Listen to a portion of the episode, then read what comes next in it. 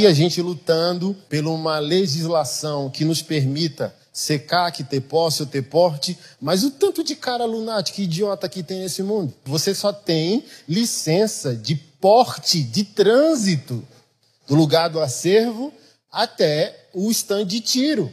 Você não pode sair com a arma igual o Rambo, bicho, achando que a arma se tornou a extensão do teu Bilal. Porque se você for pego, é porte ilegal de arma. Aí tá lá em Goiânia o CAC. Brigou no trânsito. O que é que fez? Sacou a arma?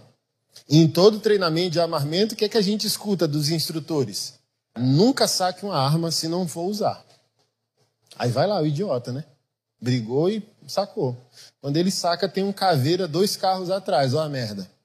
Aí o caveira diz: Não sei quem é, mas por via das dúvidas, tome-lhe pipoco. Morreu. Falei isso aqui no retiro passado. O que um homem deve fazer?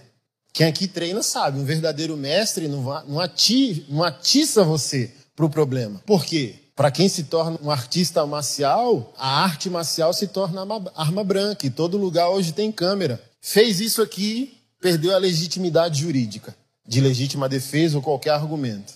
Fez isso aqui, ó. O que, que você quer? Eu não quero, bicho. Eu não quero. É igual o cara com a arma. Um verdadeiro policial que não tem prazer na morte, ele faz isso aqui, ó. Eu não quero sacar, bicho. É uma mão aqui, a outra aqui.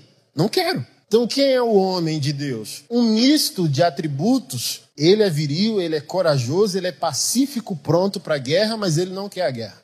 Ele está pronto para resolver o problema, mas ele não quer entrar nesse campo de batalha.